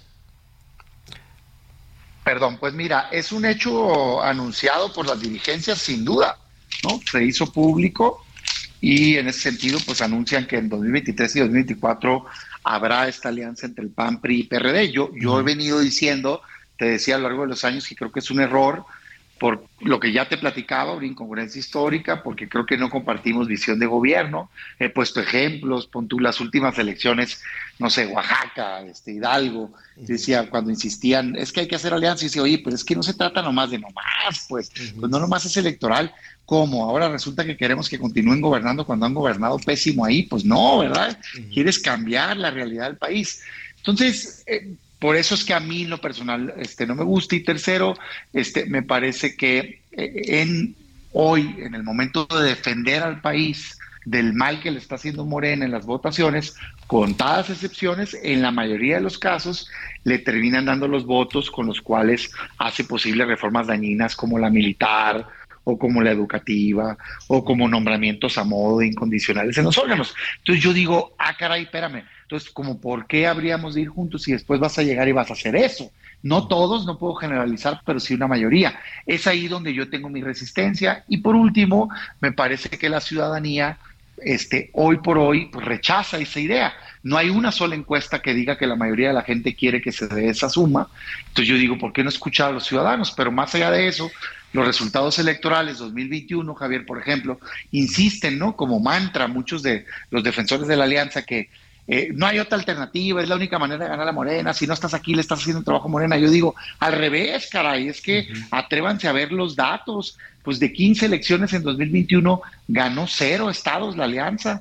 Y no es cierto que no se le haya podido ganar a Morena, se le ganó Querétaro y Chihuahua con el PAN, con buenos candidatos, con buenos proyectos, con identidad, Movimiento Ciudadano le ganó Nuevo León, no le dio miedo partir de 8% y salir y ganar. Eh, en Campeche el Liceo empata por Movimiento Ciudadano y el Verde le gana en San Luis. Entonces, creo que la evidencia nos muestra que para ganarle a Morena lo que necesitas es un proyecto que tenga credibilidad, que tenga identidad y que tenga un planteamiento de futuro que genere esperanza. y, yo creo que eso no representa este, la alianza. Y que tenga nuevas propuestas, ¿no? Porque de pronto estamos viendo a los mismos personajes y parece que es una alianza de personas. Y es, no me digas, o sea, a ver, mucha gente, pues ya sabemos que está mal el país. O sea, Morena eh, ha sido un fracaso, la verdad, lo digo con profundo respeto. Yo quisiera que, que fuera otra la realidad. Pues si vemos los datos económicos, vemos la economía pasando un muy mal momento. Si vemos la seguridad, hay más de 50 mil asesinatos. Si vemos salud, hay más de 35 millones de personas que no tienen acceso a salud. Y aquí la pregunta está muy bien, pues ya me dijiste qué es lo que está mal y qué vas a hacer al respecto. Y creo que ahí es donde nos ha faltado dar ese brinco, o sea, tener ese puente que le diga a los mexicanos, a ver, yo ya entendí que en 2018 estabas harto de la situación actual. O sea, tenías mucha corrupción, mucha desigualdad, falta de oportunidades y quisiste un cambio. Muy bien. Nada más que cuatro años después, resulta ser que te traicionó, que te prometió darte un cambio, o sea, no te cumplió. Aquí está esta oferta, por ejemplo, en seguridad, que te propone fortalecer policías municipales a nivel local, estatales, videocámaras, uso de tecnología y a nivel nacional un cuerpo civil que vaya y combata el crimen para que no vuelvas a tener esta violencia que tienes hoy. Aquí está un gobierno que te propone seguridad social universal. O sea, vamos a hacer un esfuerzo a ajustarnos el cinturón porque todos los mexicanos tengan garantizado un piso mínimo de atención de salud, de hospital y de medicinas, no como hoy que hay 35 millones que no lo pueden tener. Hoy aquí está un planteamiento en educación. Mira, vamos a fortalecer la calidad de la educación, vamos a dar pie a un apoyo también para quien tiene a sus hijos en educación privada, vamos a dar acceso universal a Internet. O sea, cosas concretas. Y creo que a veces la oposición se queda en el odio a Andrés Manuel y no en el plantear una alternativa de futuro que pueda despertar esperanza e interés en la sociedad. Yo es lo que, estoy tratando de construir. Que todo, que, todo gire de nueva cuenta alrededor de, una persona, para bien, para, bien o, para mal. Eh, antes de ir con Anita Lomelí, que te quiero preguntar, Damián, eh, a ver, eh, llegaron a la fecha límite para presentar esta esta coalición, esta alianza, por lo menos en Coahuila. Hay un candidato que es del PRI. Yo, yo te preguntaría dos cosas. ¿Es verdad que es el PRI el que va a definir los, la candidata del Estado de México, el candidato de Coahuila, y que el PAN va a definir él o la candidata a la presidencia de la República? Pues mira, eso fue lo que anunciaron públicamente. Salieron a decir, ya nos repartimos, ¿no? Este, el, el PRI va a decidir el Edomex y Coahuila, y el PAN va a eh, decidir la Ciudad de México y el país. Yo, yo, te diría que hay varios problemas con ese planteamiento. Primero, eh, cuando menos yo nunca he querido ser parte de algo donde simplemente te distribuyes cosas, pues se trata de cambiar el país. Y yo, pues yo nomás le diría qué memoria tan corta tiene. Pues hace tres meses estábamos metidos en el problema de que el PRI le dio los votos a Morena para militarizar México, pues. Entonces, si no, hay nada, no hay nada que garantice que no te traicione de nuevo. Primero, no hay un comportamiento afín a lo que tú estás tratando de defender. Y segundo, pues qué ingenuidad, güey. ¿No? Este, o sea, hace tres meses te, se fueron, pueden votar como quieran. Yo estoy hablando, o sea, yo no tengo por qué meterme en ese partido, es un partido ajeno. Pero estoy hablando de supuestamente la alianza traía esa solidez, tú te acerques en uno de los temas más importantes, pues no, y en otro sí y en otro no, pues ¿quién va a creer, hombre, que de aquí a año y medio vas a tener este garantizado algo? Pues es una ingenuidad, en mi opinión, ¿no? Segundo, me parece que no es la manera de avanzar. A mí, ¿yo qué le propongo para estar, ser propositivo y no quedarme en la crítica? ¿Qué le propongo a la oposición? Al PAN, de entrada, pero en todo caso, pues a toda la oposición, si esa es la decisión final que hagamos las cosas distintas, hombre. Si la gente ve que es un reparto, no va a apoyar. Necesitamos hacer un proyecto que verdaderamente sea de competencia libre, transparente. Mira qué distinto fuera que se anunciara para el 24, que ya desde ahorita nos van a preguntar a todos los que tenemos interés quién de verdad quiere participar y que nos fuéramos por todo el país debatiendo abiertamente de economía, salud, cómo resolver los problemas de la gente. Eso rompería el monopolio que tiene hoy Morena de sucesión presidencial, porque solo se habla de Morena. ¿no? Y llamaría la atención a la oposición y nos permitiría mostrar nuestros perfiles y al final pues que vaya quien despierte más esperanza, no el que quiere el dirigente partidista. Pues, tienes, tienes toda la razón, porque por este acuerdo, por este acuerdo, por ejemplo, en el caso del Estado de México, Enrique Vargas en automático quedó fuera. No, sin duda, y en otros estados también, pero pues ellos lo aceptaron. Entonces yo lo que digo es, oye, ¿cómo, cómo puede ser mejor un mecanismo pues, a nivel nacional que compitas y que gane el mejor? Yo no estoy de acuerdo en la alianza pero soy demócrata, ya he ido a, los órganos de mi partido y si me ganan, respeto, pues, pero sigo opinando que creo que se debería corregir ese camino. Yo diría, pues a ver, ¿por qué no correr todos, todo el 23 fuerte, sólido, consolidado, competencia libre de ideas, cada quien en su partido mostrando los perfiles, la ciudadanía también, y al final de 2023 en todo caso, pues ¿por qué no preguntarle a la gente, verdad? Abiertamente, ¿quieres esto? No, yo me allano si la mayoría de la gente quiere, estoy seguro que no, pues porque ya hemos visto todas las encuestas que, no es así. Entonces, yo por eso, con mucho respeto, a ver, yo no voy a ser quien ande haciendo contracampaña en esos estados, si ya decidieron, pues hablaré cuando acabe del caso particular. Lo, lo que sí te digo es que me da mucha tristeza que hace seis años, por ejemplo, en Coahuila, a mí me tocó acompañar una candidatura que quedó empatada, pues. O sea, que no me vengan con que no se puede, pues no. Quedó empatada, quedamos a dos puntos, era un proyecto de cambio muy bonito y que hoy me digan es que no hay nada que hacer y por lo tanto me tengo que sumar, pues para mí me parece una tragedia, ¿no? Como, como pan. Este, igual otros estados que años hemos dicho queremos algo distinto y demás y que luego digas, pues no, no me queda de otra. Pues yo, yo me niego a resignarme, o sea, no me metí a política para eso, me metí para cambiar las cosas y a mí no me vas a ver este, en esa lógica, ¿no? Pero bueno, este, respeto a quien piense distinto, pero yo tengo ideas distintas. Te robamos un minuto más, Anita Lomelí. Gracias, Javier. También, pues siempre es un gusto saludarte, pero escuchándote, eh, me gusta mucho la congruencia con la que siempre te manejas, pero en términos reales, este, esto que tú dices de recorrer el país y todo esto, ya no hay tiempo de eso. Todo el tiempo, o sea, desde que eh, pues gana Morena y empieza a correr todas las elecciones que hemos vivido, pues eh, nos hemos preguntado, bueno, ¿qué está haciendo la oposición? Este, y ni juntos ni separados también. Ese es el problema. No hemos logrado, o la oposición no ha logrado construir un contrapeso real este, para poder pues enfilarse al 2024, por eso es que solo se habla de Morena. Entonces, pues si no es en alianza, yo la veo muy difícil. Pero mira, fíjate cómo es que esa percepción es la que ha permeado. Primero yo te diría, hay muchos liderados en oposición que estamos luchando. ¿Qué pasa? Que a veces de repente se desmorona la oposición y le falta congruencia entre lo que dice y lo que hace. O sea, déjame ponerte el ejemplo. A ver, estaba el caso de la ministra, ¿no? Este, un escándalo vergonzoso para la Corte. ¿Y dónde estaban los liderazgos formales de oposición callados? Pues yo no vi que dijeran nada, solo algunas individualidades lo hemos dicho. ¿Por qué? Pues porque fueron parte del nombramiento, hombre. Pues, o sea, por favor, pues si no tiene dos terceras partes, Morena, ¿no? Lo logró con los votos de la oposición. Pues a eso me refiero yo, que necesitamos algo más sólido, más congruente, pues. Lo mismo pasó con la Guardia Militar, lo mismo pasó con la reforma educativa. Por eso yo digo, oye, espérame, es que a mí no me digas que hay que salvar a México en el futuro si no estás dispuesto a salvarlo en el presente. Muéstrame que vale la pena luchar en conjunto y entonces podemos hablar de un proyecto futuro. Yo sí creo que hay tiempo, fíjate, difiero este, del comentario.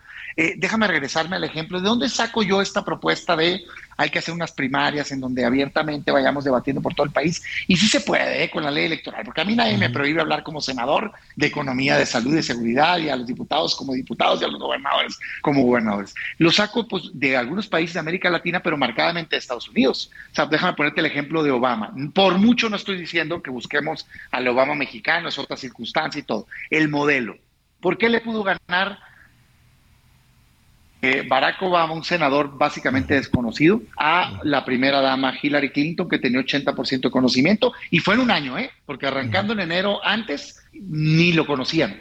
Ah, pues porque tuvieron unas primarias donde se fueron estado por estado debatiendo, la gente lo conoció y empezó a decir, ah, caray, pues mire, este está diciendo cosas interesantes, ¿no? Causó empatía, representó un proyecto de cambio, le ganó y luego ganó la presidencial. Me parece a mí que eso tenemos que hacer, pero si administran los tiempos de aquí hasta finales de año y se van en la lógica, a mí me va a tocar decidir y yo voy a decidir aquí sentadito tomándome un café en una mesa entre mis amigos, no, pues eso es, tiene fracaso escrito en toda la frente. Pero si hacemos algo distinto, yo creo que sí se puede, sí se puede, pero nos tenemos que atrever. Mira, déjame ponerte el ejemplo, es más, no tan lejos. En Nuevo León, ¿cuántos puntos tenía el actual gobernador cuando arrancó la campaña? ¡Oh! Sí, ¡Ocho! ¿Quién ganó? Claro, O sea, claro, claro. Es que hay que echarse para adelante, pues, pero Claro, administrando la Damián. derrota, pues no, no da. Y, y tienes toda la razón, Damián. Y si no tienes inconveniente, nos gustaría abordar justo este tema con, contigo, ¿no? Si ya se debe de replantear, eh, co- construir o, o- o- o avanzar en los temas, eh, en los temas electorales.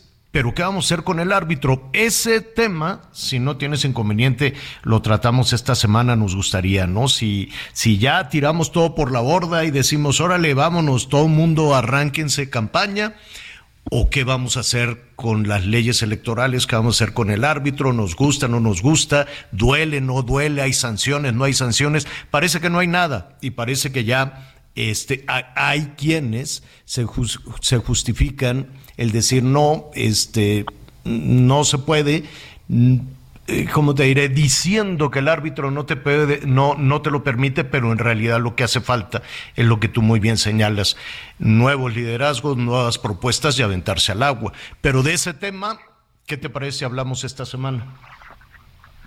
Co- completamente. Yo soy pro democracia, pro libertad y que venga la competencia limpia, legal, bonita y al final que vayan los mejores. Así es. Damián Cepeda, muchísimas gracias, un abrazo.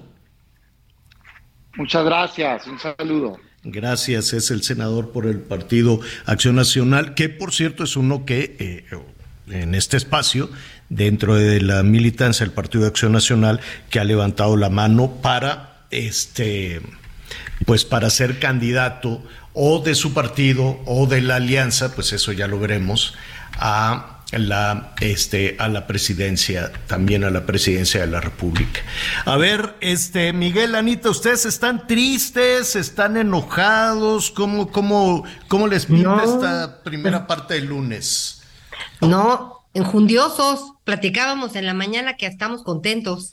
Con toda la actitud de lunes, señor. Sí, listos. Pero lo hablamos, ¿eh? Porque los estuve oyendo el viernes, el jueves el viernes, parecía. Blue Monday, sí, sí, sí. No, no, no, es que mi- te vas y no sabes qué cosas con Miguel, ya lo conoces.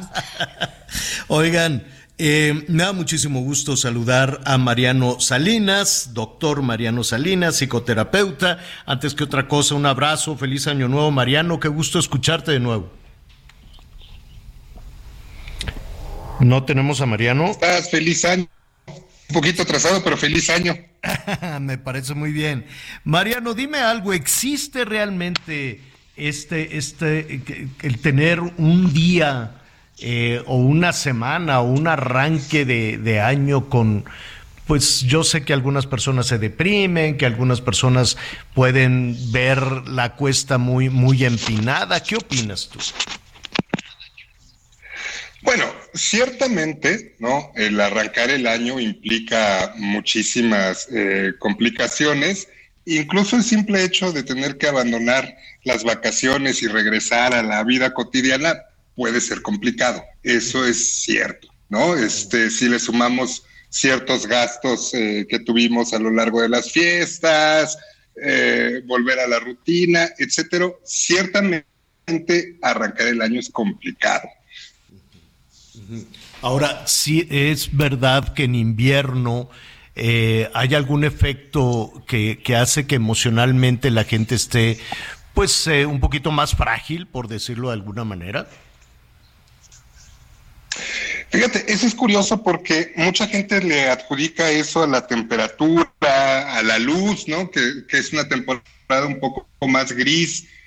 Pero a mí me parece que eso de entrada, bueno, depende el gusto de cada quien, ¿no? Yo te podría decir, por ejemplo, yo soy del fanatismo tibio y yo espero vivir todos los años con, fervor, porque prefiero vivir así que con, los calores. Sin embargo, es cierto que el fin de año se puede volver vamos a ver, sí, mejor danos oportunidad de tratar de recuperarlo porque es interesante lo que está diciendo. Sí, sí, sí, porque además este pues tenemos aquí un un asunto de comunicación. Eso sí no se arregla, ¿eh? Así llevamos años con este tema de la comunicación. Domingo Rojo tampoco se arregla. Pero qué verdad, pero yo no entiendo este salta para atrás. ¿No se han dado cuenta que tenemos un salta para atrás en muchísimas cosas? En las comunicaciones, sí, una de la ellas. telefonía celular es una de ellas, en las las eh, ¿cómo se llama? la conectividad, la vialidad, la movilidad. ¿Pero qué será que cada vez somos más los usuarios no, dejaron yo de creo que dejaron que se cayera toda la infraestructura. Ya lo tenemos, señor. Dejaron que se cayeran las calles, los aeropuertos, el transporte público y la comunicación. Entonces toda la parte de comunicación y la y la movilidad está fatal. Ahora sí, ya te tenemos, Mariano. Ya, ya nos escuchamos mejor, perfecto. Oye, Mariano, bueno, a ver, eh, ¿qué pasaría entonces? ¿Qué, le podría, qué dirías tú a una persona que dice, bueno, pues es que es el Blue Monday, es que no tengo dinero, es que estoy arrancando el año tremendo, no, no, no están todas estas partes emotivas de que la gente tenía expectativas o tiene expectativas de las otras personas, este, que no necesariamente se cumplen. ¿Qué hacemos con, con, con, con este tema? Bueno, yo creo que lo primero que les diría es entender que esto del Blue Monday como tal no existe.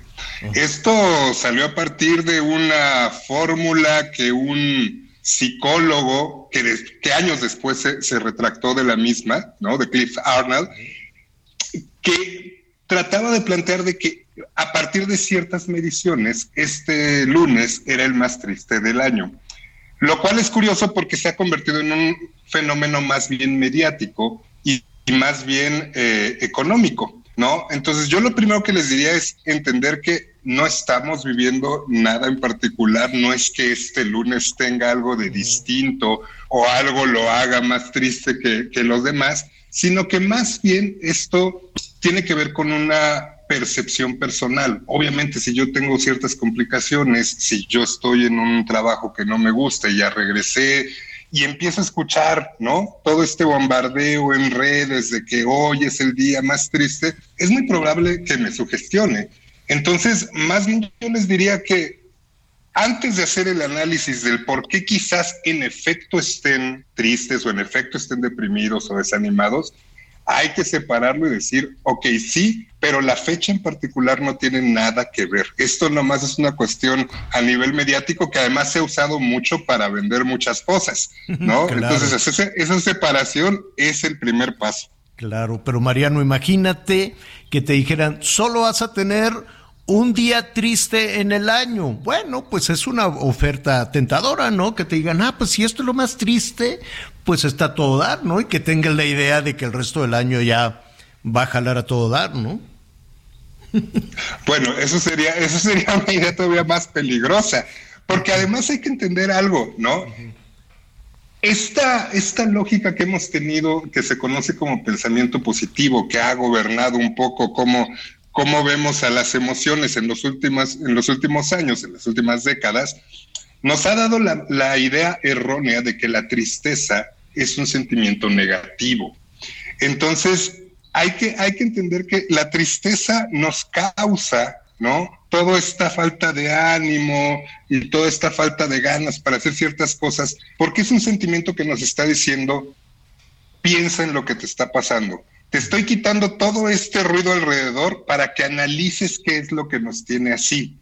Entonces, de repente querer ver esto y decir, ah, bueno, es que va a ser el día más triste del año, pero ya después todo va a ser, ser fabuloso, iría totalmente en contra de lo que se supone que tendremos que hacer durante estos periodos de tristeza, que es analizarnos. Tienes toda la razón, Mariano. El tiempo se nos viene encima y quisiéramos invitarte para, eh, para que habláramos de una, de, de, una situación, de una dinámica que puede suceder en muchos, eh, con muchas personas, en lugares de trabajo, en casas, ¿no? ¿Qué hacer?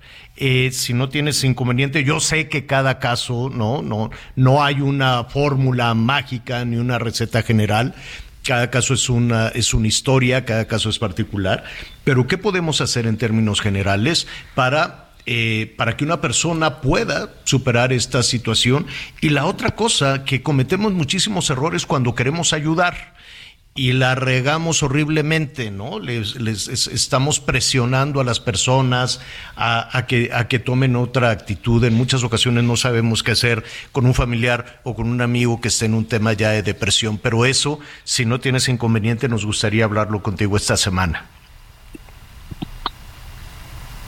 Mariano, Mariano se nos se fue. Nos cortó, señor. Se nos fue porque, este, pues porque ya se nos acabó también el programa.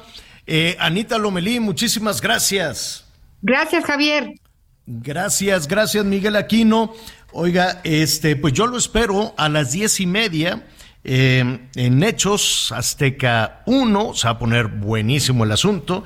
Vamos a tener muchísima información, como ya le dimos aquí el avance. Me quedé un poquito con ganas de hablar de Lupe Rivera. Mañana voy a hablar de Lupe Rivera Marín, la hija de Diego Rivera.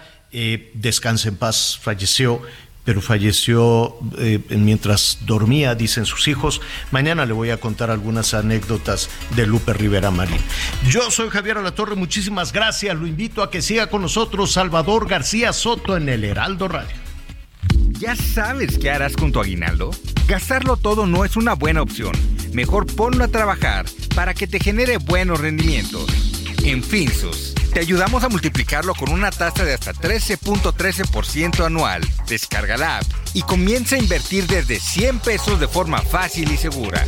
GAT nominal de 13.13%, GAT real de 7.49% antes de impuestos, tasa de rendimiento fija anual. Consulta términos y condiciones en www.finsus.mx.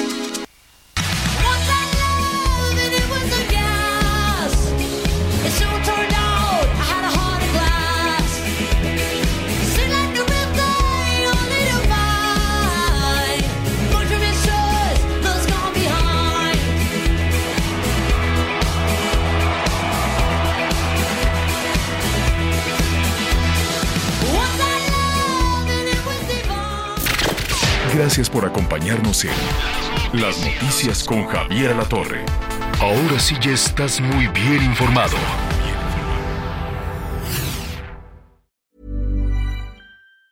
Ever catch yourself eating the same flavorless dinner three days in a row? Dreaming of something better? Well, HelloFresh is your guilt-free dream come true, baby. It's me, Kiki Palmer. Let's wake up those taste buds with hot, juicy pecan-crusted chicken or garlic butter shrimp scampi. Mm. Hello Fresh. Stop dreaming of all the delicious possibilities and dig in at HelloFresh.com. Let's get this dinner party started.